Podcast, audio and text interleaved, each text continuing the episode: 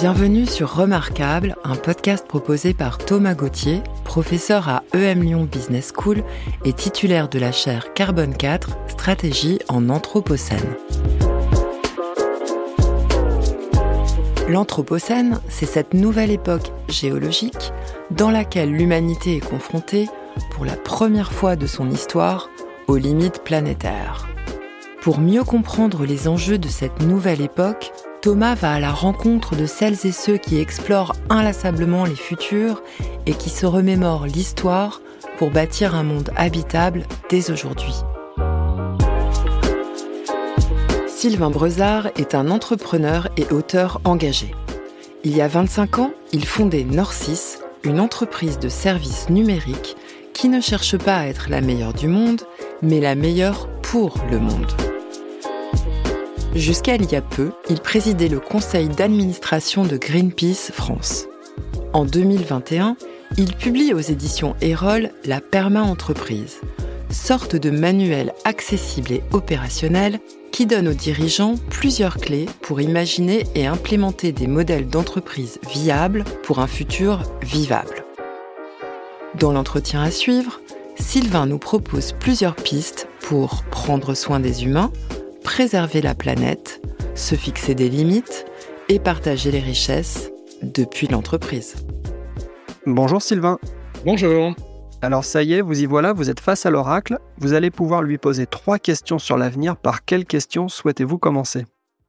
Eh bien, par euh, celle qui me semble la plus déterminante, essentielle, c'est euh, pour notre oracle, quels sont les meilleurs leviers pour euh, redistribuer les richesses et les redistribuer de manière plus équitable, si je puis dire.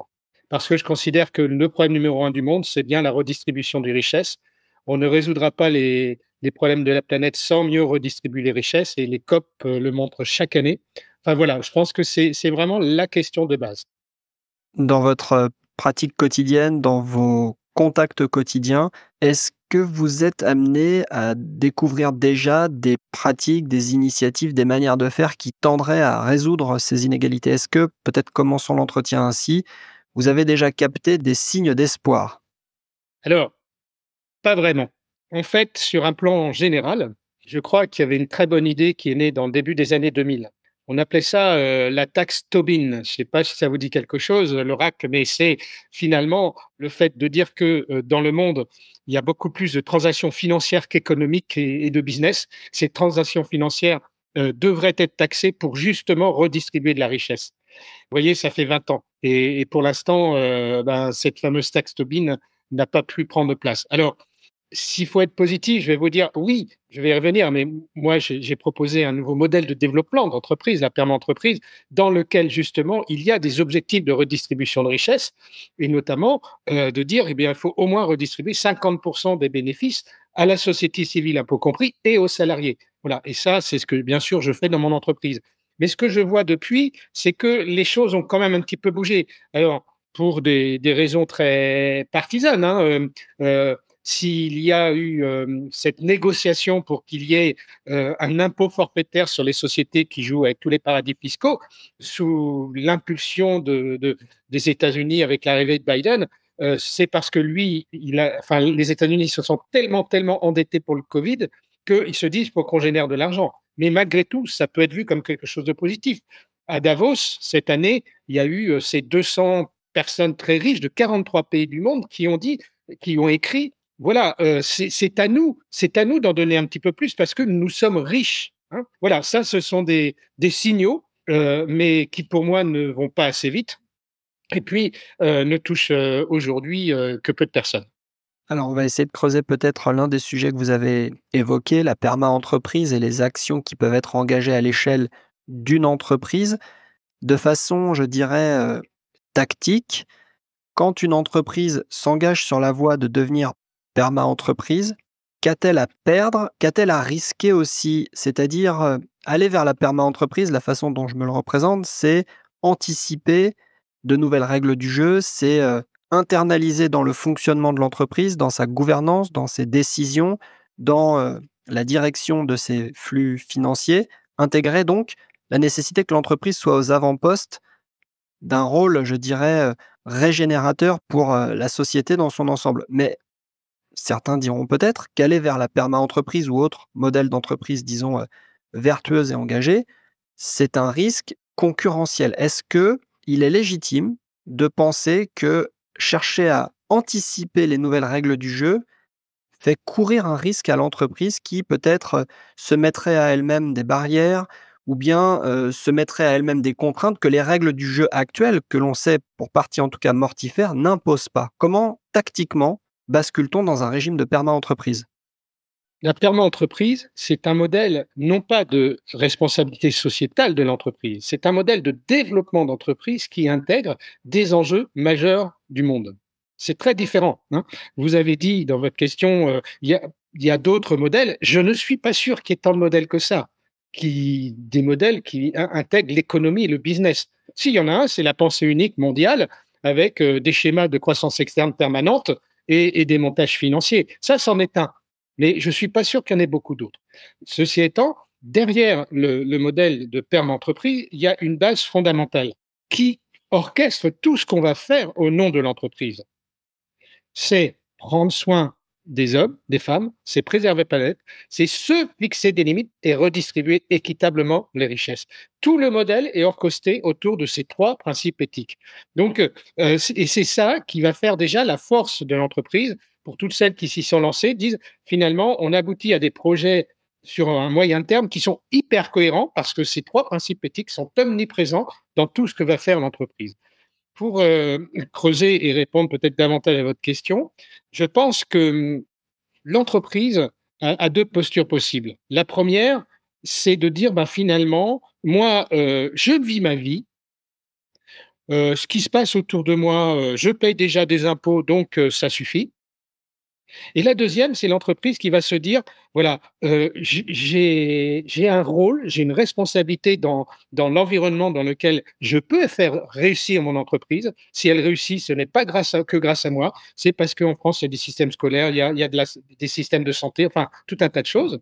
Et donc, je me sens responsable de ça et surtout du fait que ça perdure. Voilà, ça, c'est une posture qui va bien sûr cautionner un modèle de perma-entreprise. Ceci étant, je trouve qu'on a intérêt, plutôt que de subir et subir des lois qui tombent peu à peu et, qui sont euh, irréfutables. je prends toujours comme exemple l'égalité professionnelle homme-femme, où depuis l'an 2000, il y a eu six lois sur un sujet qui ne devrait même pas être un sujet.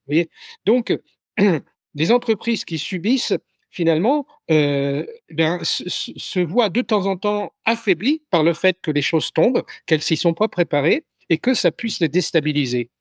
À l'inverse, si on cherche à anticiper, c'est-à-dire qu'on se préoccupe vraiment des enjeux du monde et que, au lieu d'attendre que des lois tombent, parce qu'à un moment donné, il faut bien essayer de résoudre ces enjeux, eh bien, si on les anticipe, on peut en faire des opportunités pour faire réussir l'entreprise.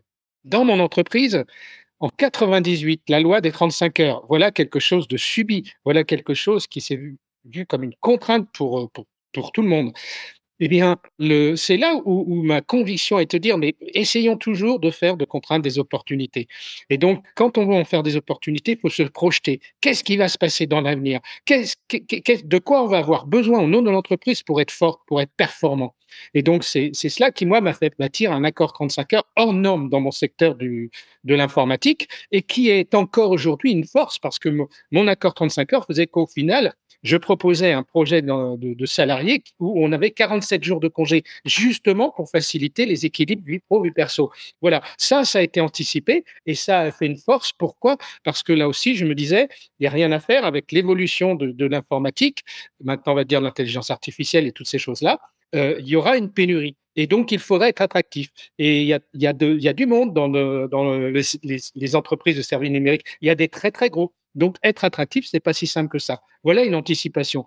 Je vais prendre un deuxième exemple, le fameux télétravail. Nous, on y est allé dès 2015. Pourquoi? Toujours dans cette idée de dire la vie va se compliquer, c'est inévitable. Les métropoles deviennent invivables. Les, les, comment dirais-je, la, vie de couple avec des enfants, ça devient très compliqué. Il faut essayer d'amener de nouveaux dispositifs qui facilitent cet équilibre à chercher entre la vie pro et verso. Le télétravail, pour nous, en était un.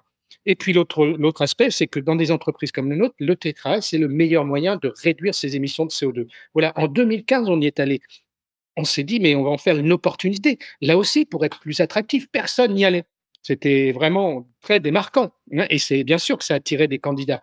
Mais au-delà de ça, c'est aussi le fait que ça, et je ne l'avais pas vu, bien sûr, euh, le 16 mars 2020, où ça a été la panique dans tout un tas d'entreprises, pas un Orsis. Pourquoi? Parce que ça faisait déjà cinq ans qu'on travaillait comme ça, qu'on avait fait une vraie conduite du changement pour faire en sorte que les choses réussissent et donc sans traumatiser les salariés. Voilà deux exemples qui montrent qu'on a toujours intérêt, malgré tout, à essayer de faire, d'anticiper les choses et en faire des opportunités.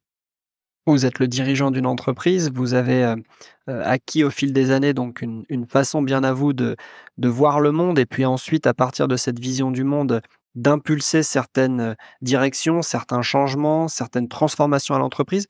Comment ça se passe en interne dans l'entreprise pour donner le goût aux uns et aux autres de cet effort permanent d'anticipation, de projection et de, je dirais, conversion de ce qui apparaît de prime abord comme des menaces en opportunités. Comment est-ce qu'on donne le goût d'être sans cesse dans une forme de réflexion prospective et comment on en fait une réflexion collective? J'aime bien votre question parce que euh, effectivement, euh, ça arrive souvent où euh, notamment des journalistes disent tiens mais il y a une culture de changement permanent dans votre entreprise. Comment vous avez fait? Et en fait, ça se construit une culture, ça se construit. Il faut donner du temps au temps n'est-ce pas? Et, et le, le, comment, je ne suis pas un magicien, hein, simplement, euh, je pense que euh, il faut euh, au début, évidemment, essayer d'avoir des idées, des visions pour embarquer un collectif. C'est la première chose. Il faut avoir une vision et une vision qui soit euh, compréhensible par tout le monde, quels que soient les salariés. Cette vision peut être construite de manière collaborative, mais néanmoins, si je prends le, mon modèle de perma entreprise, voilà, c'est une vision qui m'est apparue en disant tiens, il y a peut-être quelque chose à faire pour créer quelque chose de nouveau. Hein. Donc, euh, avant d'être sur le comment, comment faire, comment remettre en question les choses, comment se réinventer, il faut être sur le pourquoi.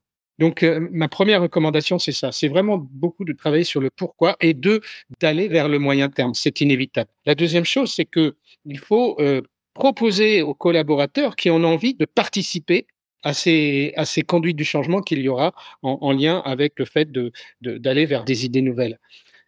Ça ne veut pas dire qu'il faut que tout le monde y participe, parce que bien sûr, euh, tout le monde a une mission, puis il faut gagner de l'argent, bien sûr. Mais néanmoins, c'est important d'ouvrir le jeu sur des collaborateurs qui y ont envie. Il faut accepter que certains n'en aient pas envie. Hein. C'est-à-dire que dans, dans, tout changement, vous aurez une petite, petite quantité de collaborateurs qui dira OK, ça c'est génial, on y croit, on y va. Vous aurez une grande, grande majorité de sceptiques et puis des contre-dépendants qui ne voudront pas y aller. C'est avec, euh, avec les, promoteurs, si je puis dire, qu'il faut il faut bâtir les choses, construire les choses pour faire en sorte que peu à peu, on, embarque les indécis. Voilà, ça, ça c'est assez systématique dans ce qu'on fait à Norcis. Cette culture d'accepter le changement, euh, il faut y, intégrer bien sûr les organes de gouvernance. Alors, euh, ça peut être le comité de direction, mais j'ai envie d'insister sur le conseil social économique. Où là encore, si on arrive à bâtir finalement une culture d'ouverture, de curiosité, de dialogue, d'oser faire des choses que ne font pas les autres, eh bien, ça, c'est vraiment un travail de fond. C'est un travail de fond pour qu'il euh, y, ait à un moment donné cette, euh, confiance commune entre les membres du CSE et, nous, la direction, on va dire, pour euh, accepter de, voilà, de, remettre en cause les choses. Ça, c'est une clé très, très importante. Le dialogue social peut vraiment être une force si on arrive à rentrer dans cette culture-là. Avec vos éléments de réponse, tout un tas d'autres questions jaillissent. Je vais me permettre d'en poser encore une avant qu'on refasse ensemble un passage devant l'oracle. En fait, la façon dont je résumerai ce que je vous ai entendu dire jusque-là, c'est que il est intéressant et il est sûrement nécessaire aux dirigeants et plus largement aux collectifs en entreprise de basculer d'un mode où on se demande comment faire les choses comme il faut vers un nouveau mode qui est comment faire ce qu'il faut. Et j'ai aussi l'impression en vous écoutant que pour qu'une nouvelle vision pour l'entreprise se dessine, il est nécessaire d'embrasser une nouvelle vision du monde. C'est-à-dire qu'il faut probablement voir au-delà du contexte étroit dans lequel l'entreprise intervient au quotidien, le contexte de ses parties prenantes, pour se demander finalement quel rôle pour l'entreprise dans une forme de réconciliation entre les, les, systèmes humains, dont font partie les systèmes économiques, dont font partie les entreprises, et le système Terre, comment est-ce que on chemine individuellement et collectivement pour adopter une vision du monde, je dirais, holistique? Comment on fait pour se demander, alors même que l'on a à gérer des contraintes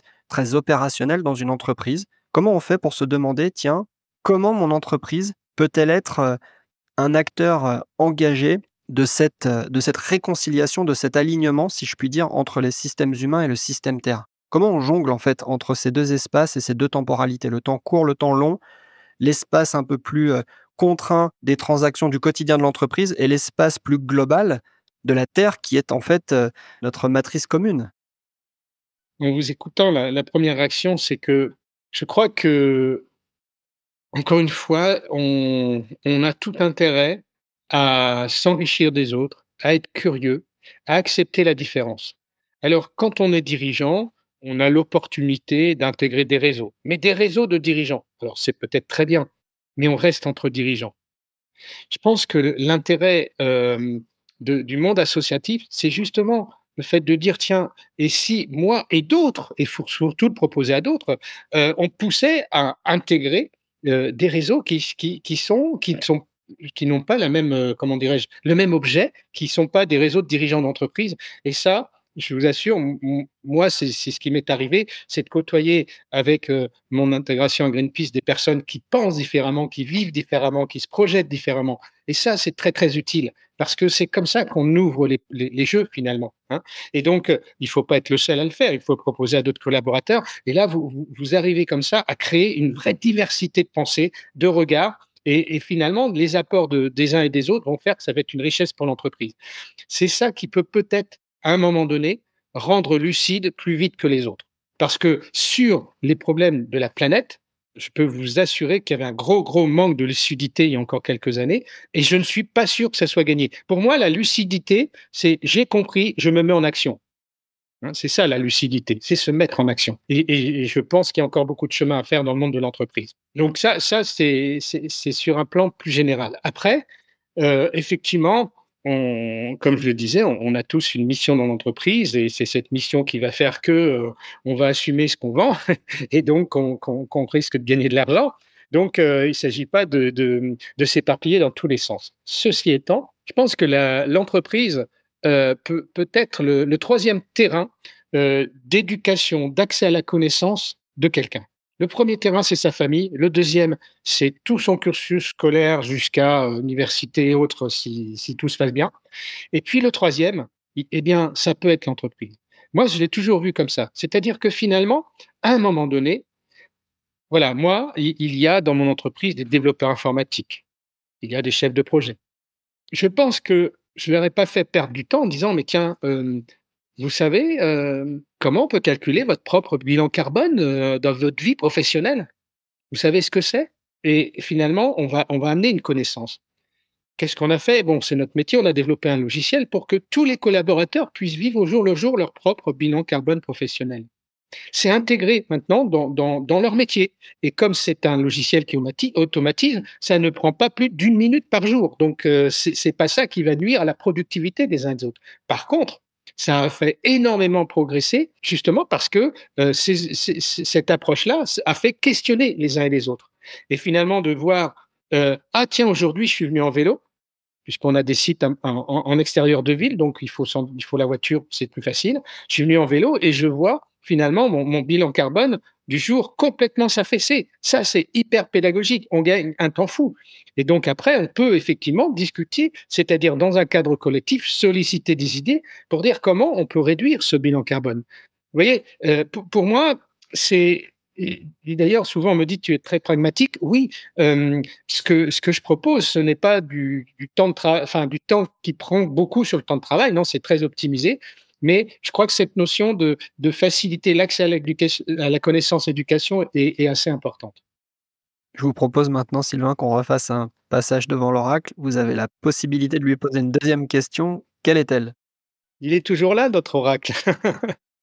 eh bien, j'avais tendance à penser que l'homme, l'être humain, la femme, les hommes, euh, depuis euh, des millénaires, étaient sur un chemin du progrès social d'un meilleur euh, épanouissement personnel.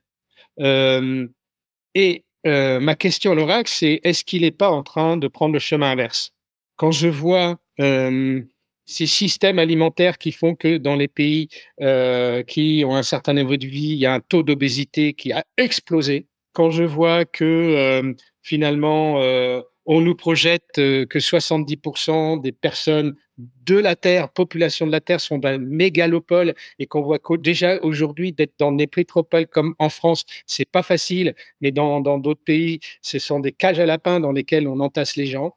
Euh, quand je vois que finalement euh, toute l'automatisation de beaucoup de choses fait que euh, on peut se poser si on va pas abêtir les gens. Je prends toujours cet exemple en disant avant, pour se voyager, on prenait une carte, on essayait de comprendre la carte, on décodait tout cela. Des fois, on, chamaillait, hein. mais aujourd'hui, on fait plus rien. GPS fait tout pour nous. Ça nous amène plus du tout à réfléchir. D'ailleurs, quelquefois, on sait même plus la, route qu'on a prise parce que on, on suit bêtement le GPS. Et finalement, il y a énormément de choses comme ça qui font que, ben voilà, on n'a plus besoin de calculer. Il y a des gens qui, maintenant ne savent plus vraiment le, calcul mental. Voilà. Donc, euh, ma question, c'est est-ce qu'on n'est pas en train de prendre le chemin inverse? Il y a beaucoup à dire euh, à partir de la question que vous venez de poser à l'oracle. Déjà, vous avez employé le terme de progrès. Me semble-t-il, ce terme, euh, au cours des dernières décennies, a petit à petit été remplacé par le terme innovation, comme si finalement c'était toujours plus de technique, toujours plus de sophistication dans notre univers quotidien qui était synonyme de progrès, le progrès remplacé par l'innovation. Et dans une autre interview de ce podcast, l'un de mes invités, Pierre-Yves Gomez, évoque le fait que nous avons besoin, en tout cas le système économique actuel se nourrit de relais de croyances. Il nous faut croire en quelque chose, il nous faut croire en des récits. Jusque-là, le récit a été, pour simplifier un tout petit peu, toujours plus vite, toujours plus haut, toujours plus fort. Y a-t-il, dans votre euh, expérience, de nouveaux récits qui émergent? Le progrès est-il d'ores et déjà mis en récit autrement que sous forme d'une simple amplification de la vie que nous vivons Est-ce que vous avez déjà connaissance, peut-être d'ailleurs à travers les milieux associatifs que vous avez évoqués, de tentatives de créer par le récit des futurs désirables qui ne ressemblerait pas simplement à un prolongement du quotidien, à une amplification du, quotidien? Qu'est-ce qui peut nous permettre d'entrevoir des nouvelles formes de progrès qui ne seraient pas simplement la continuité de ce que l'on a vécu euh, au cours des dernières décennies? Question pas simple du tout, mais un petit rebond quand même sur le mot progrès. C'est vrai que euh, notre microcosme euh, a, voulu le transposer par innovation. C'est pas innocent. Moi, je suis pas d'accord avec ça. Je pense que, par exemple, en matière de progrès social, on peut tout à fait euh, aider davantage tout un tas d'associations qui font un travail remarquable sur le plan social et sociétal de proximité sur les territoires et que si elles avaient plus de moyens, on ferait beaucoup plus. Et je parle en connaissance de cause puisque j'ai monté avec quelqu'un le, le réseau Étincelle il y a 12 ans, qui est un dispositif qui essaie de sortir de l'ornière tous les, jeunes en rupture scolaire, voire en, pré-rupture scolaire, c'est-à-dire on sent que ça va pas le faire. Voilà, aujourd'hui, on, forme 600 jeunes, il y en a, il y en a 80% qui, se désenlisent de leur situation. On, on double les moyens, on n'a aucun problème pour l'assumer Donc euh, ça, c'est du progrès social pour moi. Donc OK pour l'innovation, mais euh, l'innovation euh, n'est pas une fin en soi et la technologie n'est pas une fin en soi. Et c'est bien ce qui, qui me fait rejoindre mes fameux trois principes éthiques, se fixer des limites.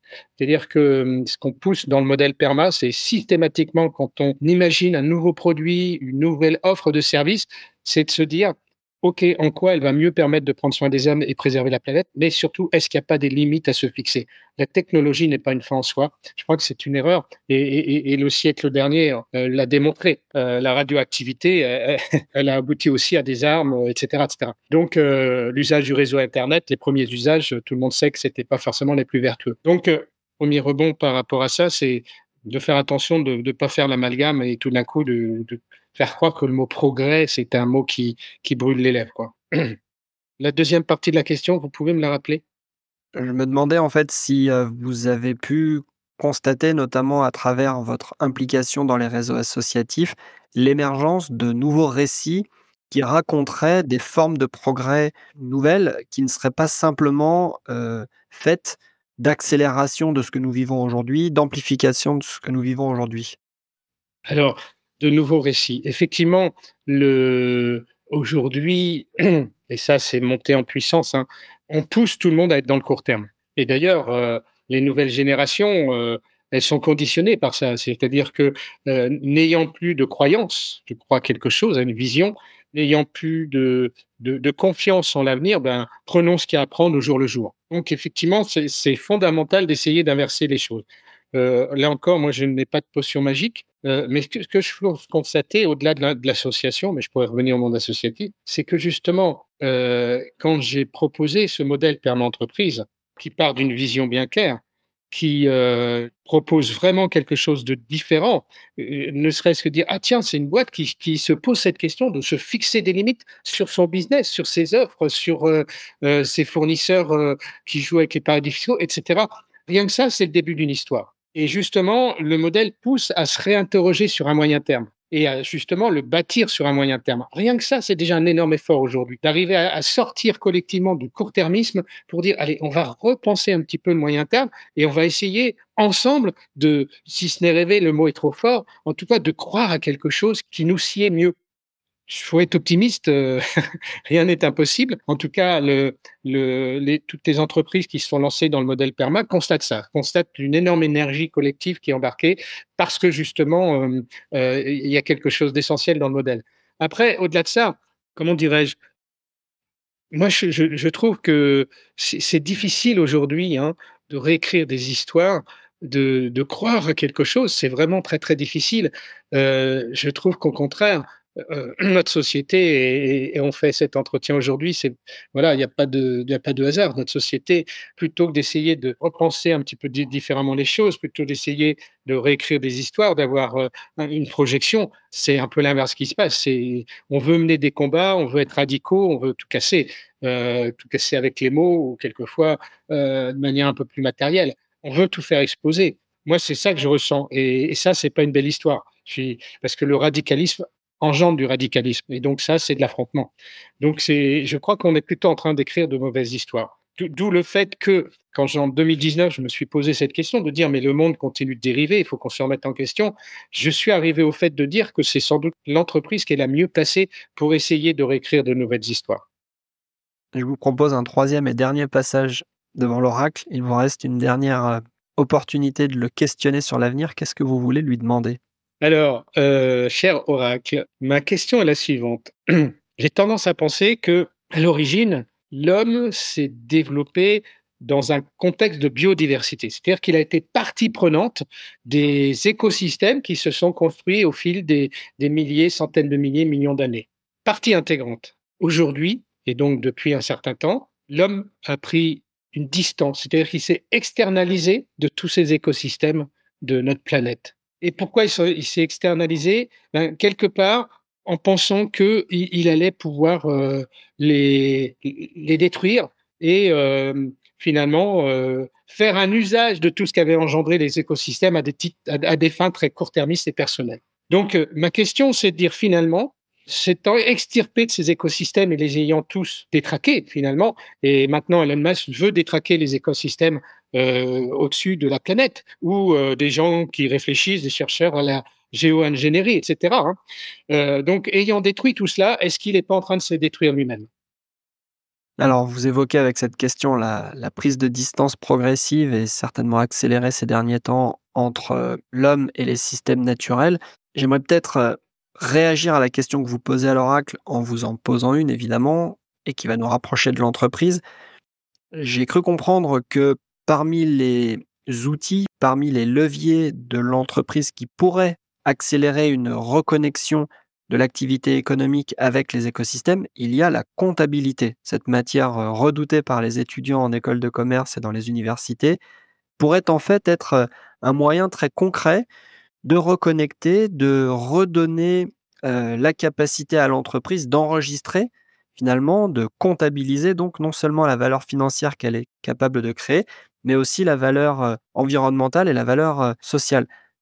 J'aimerais vous entendre sur euh, les différents leviers qui effectivement peuvent exister déjà en entreprise pour agir à ce niveau en vue de réconcilier, euh, réappareiller finalement l'homme avec son environnement naturel. Il me semble qu'il y a deux, deux niveaux dans, dans, votre question, un niveau très macro et puis un niveau plus terrain, si je puis dire. Sur un niveau macro, il est fort possible que euh, finalement, un jour ou l'autre, on identifie la planète comme une personne morale. Comme finalement, là, une entreprise, une entreprise, c'est une personne morale. À partir du moment où il y a une personne morale, il y a un droit qui s'établit autour de cette personne morale et de la défense de cette personne morale et de ses règles de fonctionnement de cette personne morale.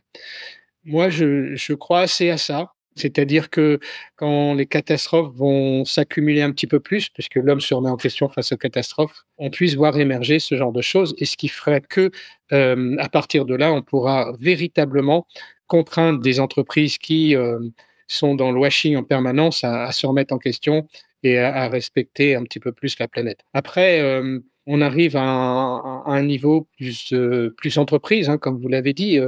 Il y a des, travaux qui sont faits pour essayer d'avoir une comptabilité verte. Hein, c'est comme ça qu'on, c'est le mot qu'on utilise. Moi, je, pense que ce serait, une bonne chose, hein, parce que euh, finalement, euh, de dire, bah oui, tiens, en produisant ça, j'ai dégradé ça de la planète, donc je dois, le, je dois financièrement le faire apparaître dans ma compta. La difficulté, c'est que toutes les entreprises ne, ne sont pas, euh, comment dirais-je, dans le même contexte. Ben oui, si j'ai une fonderie, et il faut bien qu'il y en ait des fondeurs. Hein. On utilise des choses qui émergent des fonderies tous les jours. Euh, ça va être très, très, très compliqué, cette comptabilité verte. A contrario, dans mon monde de l'immatériel, euh, ça va être sans doute beaucoup plus simple. Donc, c'est ça qui me questionne, c'est dire comment faire quelque chose qui puisse malgré tout ne pas être trop, euh, trop destructeur pour un certain nombre d'entreprises dont on a besoin quoi qu'il arrive. Donc, ce que j'entends, c'est qu'il euh, il y a cette échelle macro à laquelle, comme vous le dites, en tout cas, une intuition pourrait être qu'un jour, la Terre ou d'autres formes non vivantes seraient dotées de personnalité morale. À l'échelle micro, celle de l'entreprise, il existe effectivement des leviers tels que la comptabilité environnementale qui est en cours d'expérimentation, qui fait aussi l'objet de votes d'ailleurs, que ça soit au Parlement européen ou ailleurs. Mais en fait, je vous entends dire qu'il existe une échelle méso qui serait une échelle à laquelle on va se demander, peut-être à travers des manières de délibération intéressantes qui associent entreprises et société civile, on va se demander de quoi avons-nous besoin quelque part. Vous évoquiez l'exemple de la fonderie. Il y a tout un tas d'industries dont on pourrait dire, à première vue, si on leur appliquait la comptabilité environnementale, que ce sont les mauvais élèves de la classe, alors même que tout un tas d'autres systèmes de services dont on a besoin en dépendent. Et ce que j'entends, c'est que la réflexion sur les entreprises que vous appelez de vos voeux peut-être, ou en tout cas que vous intuitez, est une réflexion qui va se situer à l'échelle de, de systèmes d'entreprise, à l'échelle de coalitions d'entreprises, puisqu'on ne peut pas euh, faire peut-être porter à une seule entreprise la responsabilité d'une d'une inaction ou, euh, ou d'un bilan particulièrement euh, négatif. Comment est-ce que l'on interroge alors les systèmes d'entreprise, cette fois-ci les coalitions d'entreprise Est-ce que le concept de perma-entreprise, par exemple, peut passer à l'échelle et s'appliquer à un secteur d'activité, s'appliquer à une filière, s'appliquer à un territoire, par exemple? Oui, un point clé euh, du modèle, c'est que voilà, c'est un modèle, ce n'est pas une norme, hein, la perma entreprise. Donc c'est un modèle euh, qui va fournir un certain nombre de concepts, d'outils pour contextualiser l'entreprise. Et même si dans ce modèle il y a des objectifs d'impact incontournables, être en contribution nette et positive de carbone dans les 50, etc. Néanmoins, ça c'est à contextualiser. Euh, sinon, je trouve qu'on n'est pas crédible contextualiser si je prends des exemples. Bon, la farge. Du béton, de ciment, il en faut, il en faut tous les jours partout et sinon on aurait des maisons de paille. Que faire face à ça? Moi, ce qui me gêne, c'est quand j'entends dire d'un secteur d'activité, finalement, oui, euh, vous voulez nous tuer, vous voulez ceci, cela, mais dans cette branche professionnelle, et euh, peut-être soutenue par des moyens publics, il n'y a pas de recherche. Il n'y a pas une volonté de dire, ben, OK, euh, on est comme ça aujourd'hui, on se donne cinq ans, on fait des programmes de recherche, etc., pour vraiment trouver des alternatives. Ça, ça me gêne. Et puis, il y a d'autres secteurs où il y a déjà des alternatives. Alors, je ne vais pas jouer la polémique, mais les énergies renouvelables sont de moins en moins chères, de plus en plus efficaces, notamment le solaire. Voilà, là, il y a un choix très clair qu'ont fait d'autres pays euh, en investissant énormément, et des pays qui nous entourent, hein, évidemment, et d'autres qui ne le font pas. on peut aussi parler de, l'aspect euh, agricole, où là aussi il y a des, solutions qui existent, qui, euh, si on, investissait encore plus dessus pour que on les rende efficaces, on, on, fasse en sorte que la production augmente. Je parle de la permaculture, de l'agroécologie, toutes ces choses-là. Eh bien, voilà, les solutions, elles sont à portée de main, mais on ne veut pas le reconnaître parce que, bien sûr, il y a des jeux de, business, de lobbying de business et, donc de politique derrière. On va quitter l'oracle et si vous le voulez bien maintenant, regardez du côté du passé. L'oracle a fait ce qu'on attendait de lui, je pense qu'il peut maintenant être euh, mis au repos. Si on regarde maintenant dans le rétroviseur, selon vous, quels seraient les deux ou trois événements qui ont marqué l'histoire et qui peuvent nous servir de leçon pour le présent et pour l'avenir? Il n'y a bien sûr pas de bonne réponse à cette question. Ce qui est intéressant ici, c'est de vous entendre nous ramener finalement ces deux ou trois événements, ces deux ou trois processus historiques qui peuvent, selon vous, servir dans les temps incertains que l'on vit et servir aussi, pourquoi pas, à nous projeter vers l'avenir. Il se trouve que mes grands-parents vivaient dans le Morvan. Et donc, euh, j'ai restauré une maison pour y aller et, me reconnecter à la nature. Pourquoi je dis ça? Parce que euh, dans ce Morvan est né Vauban. Et donc, euh, son village de naissance est à quelques kilomètres. Il a pu s'acheter un château à un moment donné par une belle prime du roi. Bon, tout va bien. Mais je dis ça parce que j'ai été très, très interpellé. Je ne savais pas ça de Vauban. C'est-à-dire que Vauban, parce qu'il avait des chantiers un peu partout, passait sa vie à, sur les routes de France, voire ailleurs. Et en fait, c'était quelqu'un qui euh, avait une connaissance du terrain comme pas un autre et qui euh, très vite a eu euh, une écoute forte du roi parce que justement, contrairement à ces gens qui sont dans leur cours et qui pensent que ils connaissent, ils connaissent tout du, des Français, loin s'en faut. Lui, lui, il avait cette connaissance terrain. Il est allé loin parce que voilà, on le connaît pour ses fortifications et c'est quelqu'un qui a écrit énormément, énormément euh, de, de, réflexion et d'idées pour faire évoluer la France, jusqu'à justement à la fin de sa vie écrire un, un, livret qui poussait à ce que l'impôt soit proportionnel au salaire et aux revenus des, gens, c'est-à-dire siècle avant la Révolution. Ça, pour moi, c'est une belle histoire. C'est une belle histoire parce que euh, je pense que aujourd'hui, beaucoup de décideurs sont complètement déconnectés du terme. Et je parle pas que politique, hein même l'entreprise, etc. Vous savez, d'ailleurs, l'entreprise, il y a des actionnaires, ce sont des fonds. Donc, vous imaginez qu'ils sont très, très, très, très loin des fonds étrangers, très, très, très loin de ce qui peut se passer en France. Il y a une déconnexion totale et je pense que ça, ça pénalise euh, l'entreprise, le regard qu'on peut avoir sur l'entreprise et donc les dirigeants voilà, moi, c'est une histoire qui me percute beaucoup, finalement, d'essayer de, de, comprendre comment, euh, euh, avec une belle écoute du terrain, on peut mieux répondre à des fondamentaux, hein, qui sont, hein, on revient sur la redistribution des richesses, évidemment, et puis euh, de faire attention de ne pas détruire encore un peu plus la classe moyenne, qui finalement, on dit toujours que la classe moyenne d'un pays, c'est celle qui tient le pays au sens économique du terme, tout du moins, mais notamment des entreprises. Or, la classe moyenne dans le monde de l'entreprise, ce sont les entreprises dites de taille intermédiaire. Et là, notre pays est faible parce que euh, bah, ces entreprises, les PME n'arrivent pas suffisamment à grossir pour. Alors, je ne vais pas rentrer dans, dans le pourquoi, ça serait trop long. Les raisons sont, à mon sens, établies. Et, euh, et ça, c'est, ça, voilà, je trouve que ça pénalise énormément notre tissu euh, économique. Donc, avec ce premier retour sur l'histoire, vous, vous plébiscitez un, un rapprochement du terrain, vous plébiscitez euh, un dirigeant et une dirigeante qui, euh, qui se met en enquête, qui se met en mouvement, qui euh, décèle des signes sur le terrain et non pas simplement à travers des formes d'expérience intellectuelle. L'expérience du terrain n'est pas remplaçable par la simple expérience de pensée. Est-ce que vous voulez bien maintenant nous ramener un, un, deuxième événement, une deuxième histoire? Et cela étant dit, je vais me renseigner un peu plus sur Vauban que je n'avais jamais vu sous cet angle. Ah oui, oui, surprenant. Je vous assure, c'est vraiment très, très surprenant. Je chante complètement de registre, mais euh, un événement de l'histoire, hein, pour moi, c'est plus qu'un événement. Euh, c'est un écrivain qui a eu un impact phénoménal sur notre société. Il s'appelle Saint-Exupéry. C'est-à-dire que si on lit bien Saint-Exupéry, il avait tout compris, on va dire dans les années 40-50. Tout compris.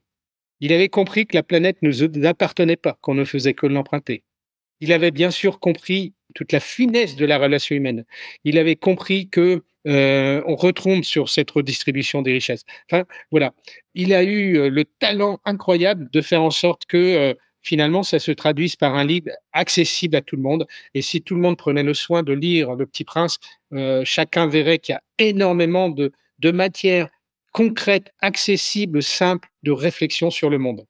Donc, pour moi, c'est un marqueur, c'est un gros, gros marqueur.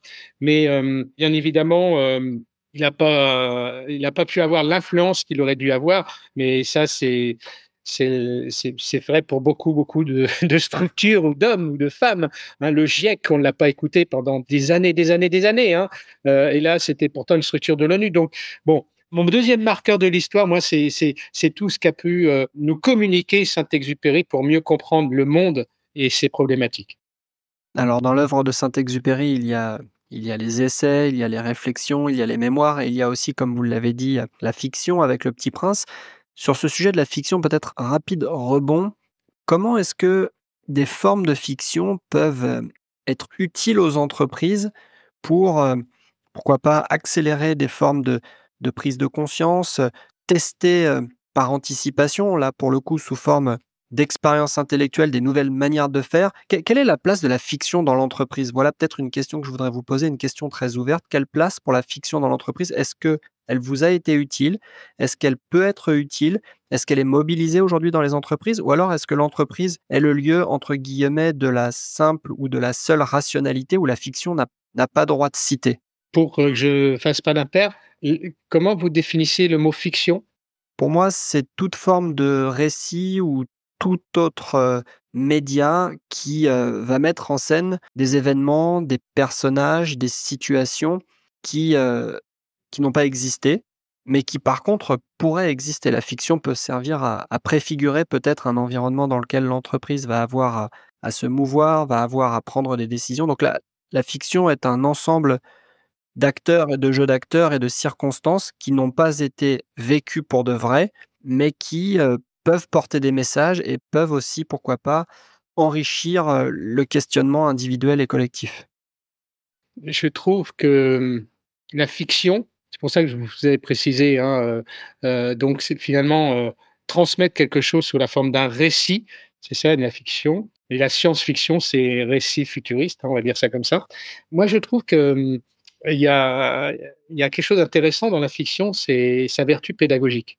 Vous voyez, quand, quand euh, vous, vous, lancez des sujets dans votre entreprise, 2005, euh, euh, j'évoque le fait qu'on on soit davantage engagé contre la discrimination et puis que on analyse ça chez nous et puis sans doute qu'on mette en place des dispositifs. Quand je crois que c'était début 2011-10, il y avait ces naissances de d'entreprises libérées, etc. J'ai utilisé des petits récits pour pouvoir faire prendre conscience concrètement des choses et pas être dans, euh, dans, dans, des discours, euh, euh, certes, qui ont une valeur, certes engagés, tout ce qu'on veut, mais néanmoins trop conceptuels.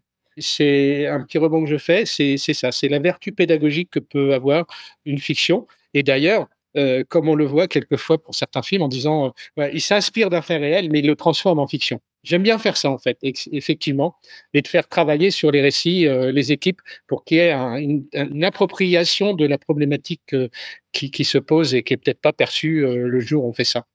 Ce qui était le cas pour la discrimination. Alors, si vous le souhaitez, vous pouvez encore nous ramener un, un troisième événement de l'histoire ou un troisième processus historique. Libre à vous. Qu'est-ce qui va me venir en tête? J'ai envie de rebondir sur euh, quelque chose qui a une très, très, très, très petite histoire à ce jour. C'est euh, les premiers êtres humains qui sont, euh, entre guillemets, commandés par des robots. Voilà, ça, c'est le début d'une histoire qui, qui me questionne beaucoup. je me dis, ben, vous posez-vous cette question du tiens, non, c'est un robot qui va me dire ce que je dois faire tous les jours. Demain, ces robots auront une physionomie humaine euh, pour essayer d'embarquer. enfin bref, euh, voilà, ça c'est quelque chose qui dans 20 ans sera historique ce début, mais moi franchement ça me fait très très peur parce que euh, ah oui un PDG robot intelligence artificielle ah bah oui peut travailler 24 heures sur 24 c'est top. D'ailleurs en l'occurrence c'est une femme, c'est une expérience chinoise, hein. c'est une femme. Et puis en plus, c'est intéressant hein, parce que euh, elle n'a pas d'émotion. Donc, où est-ce qu'on va aller? Où est-ce qu'on va aller par rapport à ça? Et je suis dans les technologies. Hein. Vous voyez qu'il y a des grosses remises en cause chez moi, hein, d'où le fait de que le troisième principe éthique de la perma, se fixer des limites, est, vraiment essentiel.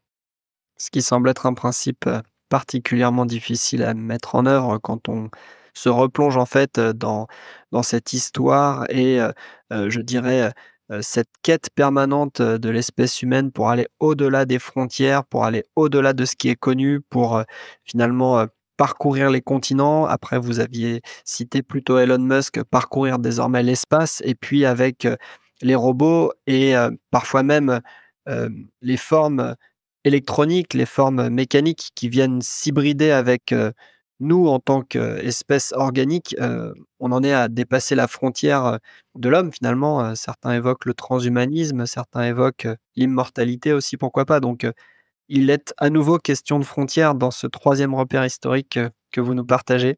On arrive à la troisième et dernière partie de l'entretien. On s'est parlé ensemble futur grâce à l'oracle. On vient de se parler passé grâce au regard dans le rétroviseur.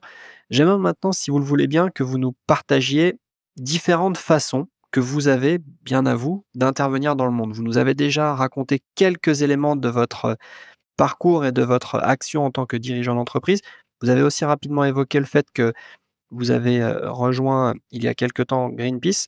Racontez-nous, s'il vous plaît, comment vous intervenez dans le monde. J'ai un mot qui me vient immédiatement quand j'entends cette question, c'est humilité intervenir dans le monde, il faut rester très humble, vu la taille du monde, vu sa complexité et vu euh, l'ambiance euh, surexcitée de notre monde. Donc, disons que hum, ma première euh, expérience, si je puis dire, elle m'est venue au début des années 2000 par j'ai créé en 94. Bon, Nord 6 commençait à, se développer un petit peu, et il y a un mouvement patronal qui s'appelle le Centre des jeunes dirigeants d'entreprise qui est venu me chercher en disant tiens, ce que tu fais, ça colle complètement à notre objet, mais une économie au service de l'homme. Et euh, j'ai eu la chance de l'animer en, en 2002-2004 puisque c'est des mandats non renouvelables. Euh, une période où justement la responsabilité sociétale des entreprises arrivait en France.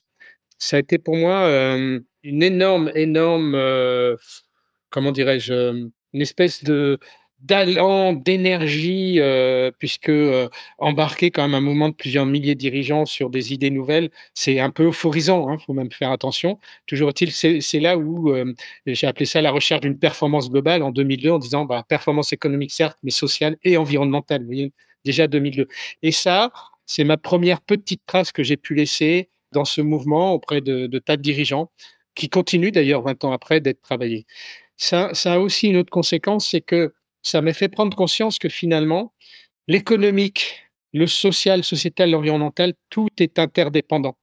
Et il faut surtout pas cloisonner ces choses-là. Et justement, on cherche à les cloisonner. Hein. Euh, la Banque de France européenne note euh, votre entreprise, c'est que économique. Et puis, les agences de notation ou la belle RSE vont regarder que l'aspect RSE. Pour moi, j'avais compris que tout était interdépendant. Et donc, c'est ça qui m'a fait dire, bah, écoute, si tu en as l'opportunité, l'énergie et la santé, essaye, au-delà du monde de l'entreprise, de, t'impliquer dans le monde environnemental et social. Voilà, ça a été mon, chemin. Et donc, euh, le social, ça a été assez rapide parce que c'est à ce moment-là que j'ai créé ma fondation d'entreprise. Voilà, on est sur la redistribution et, donc euh, avec des, différentes expériences euh, menées pour aider le monde associatif et surtout à un moment donné me dire mais finalement on peut pas tout faire dans la vie et, j'ai fait le, le, choix d'orienter les choses autour de la jeunesse. Voilà, autour de la jeunesse parce que je me, ça me, ça me heurte de, de m'imaginer moi à 15 ans face à un monde comme ça. Voilà. et donc euh, ce chemin, bah, c'est ça qui m'a amené à essayer de, là aussi, de lutter contre la discrimination. C'est ça qui m'a aidé à essayer de favoriser des, des transferts Cobeco France autour des jeunes. C'est ça qui m'a amené à créer le réseau Étincelle pour cette fois les jeunes en rupture scolaire. C'est ça qui m'a amené à intégrer euh, il y a quelques années euh, les étoiles du piano, qui est en fait un concours international qui a été monté à Roubaix, mais dont le but c'est de faciliter l'insertion de ces jeunes-là parce que c'est très très difficile quand on est pianiste de trouver un job Euh, dans un orchestre, il y a deux pianistes, hein, il y a peut-être dix violonistes, si ce n'est vingt, mais il n'y en a que deux. Voilà, c'est de la jeunesse de l'élite comme de la jeunesse euh, en difficulté sociale. Donc ça, c'est des bouts de chemin. le réseau étincelle, c'est plus qu'un bout de chemin, ça fait 12 ans et, et, on essaie de continuer de le développer sur le territoire français. Et puis euh, est, arrivée cette sollicitation euh, Greenpeace, euh, donc en 2007 j'ai pas réfléchi en fait quand j'ai cette sollicitation là parce que ma génération, on est dans les années 60, a été marquée par le début des années 70 où, où, ça bougeait beaucoup dans le monde de l'environnement, donc qu'on a appelé écologique, etc. Euh, c'est là où est né Greenpeace, mais il n'y a pas que Greenpeace qui est, né à cette époque-là. Il y a vraiment eu un, grand, grand mouvement. Et, bon, Greenpeace pour moi étant le marqueur fort parce que c'est ils, ils avaient compris que c'est par l'image qu'ils influenceraient davantage. En 1972-73, c'est incroyable, très visionnaire. Mais au-delà de, d'intégrer euh, conseil d'administration, c'était surtout de dire, voilà, je vous le disais tout à l'heure, de côtoyer des, des, des, personnes qui pensent différemment, qui vivent différemment, et puis euh, de m'enrichir parce que euh, voilà là encore restons modestes euh, tous ces problèmes d'environnement c'est complexe c'est de plus en plus technique. Et moi ça m'a fait gagner du temps de qu'on me dise mais attends les rapports du GIEC euh, il faut faut pas les laisser comme ça dans un sur un coin de table il faut il faut les approprier. Et donc ça m'a aidé ça m'a aidé à, à, essayer de comprendre ce qu'il y avait dans ces rapports et finalement à devenir lucide. C'est-à-dire non seulement dire oui c'est grave mais il faut qu'on agisse. Donc ça c'est un c'est un autre chemin qui m'a amené effectivement à être très impliqué euh, dans Greenpeace. Je vais me permettre un ultime rebond avant de vous remercier pour euh, la disponibilité et l'échange que l'on a eu. Il me semble que parmi les thèmes qui sont revenus à quelques reprises dans notre discussion, il y a quelque part euh, la sagesse de fonctionner au contact de tiers de confiance, au contact de guides pluriels. Je vous ai entendu à plusieurs reprises expliquer que vous avez essayé de sortir soit de votre zone de confort, soit de votre contexte professionnel pour être au contact avec des personnes qui peut-être regardent le monde différemment, sont attentifs à d'autres phénomènes, sont eux-mêmes sensibles à d'autres valeurs, à d'autres circonstances. Et finalement, c'est la multiplication de ces rencontres et de ces échanges avec ces tiers de confiance qui permet une prise de conscience de la complexité des phénomènes face auxquels nous sommes euh, aujourd'hui. Et aussi, c'est cette multiplication des rencontres avec les tiers de confiance qui vous donne peut-être euh, des perspectives nouvelles, qui vous permettent d'imaginer des façons de fonctionner en entreprise, pour revenir à votre fonction de chef d'entreprise, différentes de ce qu'elles auraient été sans ces rencontres. J'ai l'impression que cette heure que l'on a passée ensemble nous raconte la nécessité de chercher l'altérité et de vraiment provoquer des rencontres avec des individus qui vraisemblablement n'ont pas tout à fait la même paire de lunettes que celle que nous nous portons. D'ailleurs, pour répondre à cette question, j'ai changé de paire de lunettes. Voilà. C'est très juste ce que vous venez de dire. En fait, moi, j'adore, en fait, j'adore découvrir d'autres mondes et de me dire, tiens, qu'est-ce que je peux en faire pour l'entreprise? Ça, c'est un jeu que j'aime beaucoup. je réussis pas tout le temps hein, à trouver, mais voilà. Et le meilleur exemple, bien évidemment, c'est le modèle perma-entreprise qui, dit, mais finalement, la permaculture, euh, qui est la, forme vertueuse euh, de production agricole, est-ce qu'il n'y a pas moyen qu'elle inspire le monde d'entreprise? Et en fait, j'ai trouvé qu'il y avait un gros, gros moyen parce que c'est un, concept extrêmement sophistiqué, pensé, enfin bref. Donc euh, là, ça a été une grande transposition, mais peut-être comme un artiste euh, qui, euh, au fil de ses rencontres, va toujours avoir ce réflexe en disant en quoi ça peut enrichir mon art? L'entreprise, c'est pas un art, mais c'est ça. En quoi ça peut enrichir l'entreprise? En quoi je peux tra traduire ça? Je peux, sans faire du copier-coller, loin s'en faut, faut jamais en faire, mais de contextualiser, en faire quelque chose euh, qui va euh, faire bouger les lignes de de l'entreprise. Ça, c'est vrai. Après, le, ce qu'il y a aussi, c'est que je crois que c'est hyper difficile aujourd'hui de pouvoir dire tiens, ma pensée sur ce sujet-là, c'est la bonne. Parce que c'est d'une complexité le monde c'est d'une complexité incroyable. Et donc, euh, ça veut dire que pour essayer de d'être pertinent dans ce qu'on peut proposer, notamment en tant que dirigeant d'entreprise, mais plus largement que ça, je pense que ça demande d'avoir une vision la plus globale qui, soit. Hein, on revient sur tout est interdépendant, la plus globale de l'ensemble des écosystèmes. Et, et ça, quelque part, une vie suffira pas, en tout cas en ce qui me concerne. Néanmoins, le chemin fait que ça progresse. J'ai une vision qui, qui se globalise un petit peu plus au fil des années. Et ça, c'est, je trouve que c'est, c'est extrêmement important pour pouvoir ensuite euh, prétendre dire tiens si si je propose cette décision là c'est parce que justement elle a, cette vision globale. Et, et, je dis ça parce que c'est souvent ce qu'on me dit avec le modèle perm entreprise qui comme tout est articulé autour de trois principes éthiques ces trois principes éthiques font partie de de de, l'ordre d'une vision globale hein, comment mieux prendre soin des femmes des hommes préserver pénible fixer des limites redistribuer du richesse. Quelque part c'est des principes universels qui plus est qui peuvent être appliqués à une entreprise à une association comme on le fait avec les étincelles mais même à titre personnel Hein, en disant tiens j'ai un projet en quoi je pourrais à travers ce projet euh, mieux prendre soin des femmes et des hommes préserver la planète etc fixer des limites. Donc euh, toutes ces rencontres ces échanges euh, je pense à, un éleveur à côté de ma maison dans le Morvan. Qu'est-ce qui m'enrichit? Qu'est-ce qui voilà et ça permet aussi de ne pas être dans, dans des positions radicales qui finalement font pas vraiment avancer les choses et on va rester peut-être sur ce message d'écoute euh, qu'il nous faut avoir les uns envers les autres et cette, cette envie, cette soif de découvrir d'autres mondes, pour euh, reprendre l'expression que vous avez utilisée. Merci beaucoup, Sylvain. De rien, c'était un plaisir. plaisir partagé. Merci d'avoir écouté ce nouvel épisode de Remarquable. L'ensemble des épisodes est disponible sur le site atelier au singulier des futurs au pluriel.org. Pour ne rien rater des prochains, abonnez-vous, n'hésitez pas à laisser une note et à parler du podcast autour de vous. À bientôt!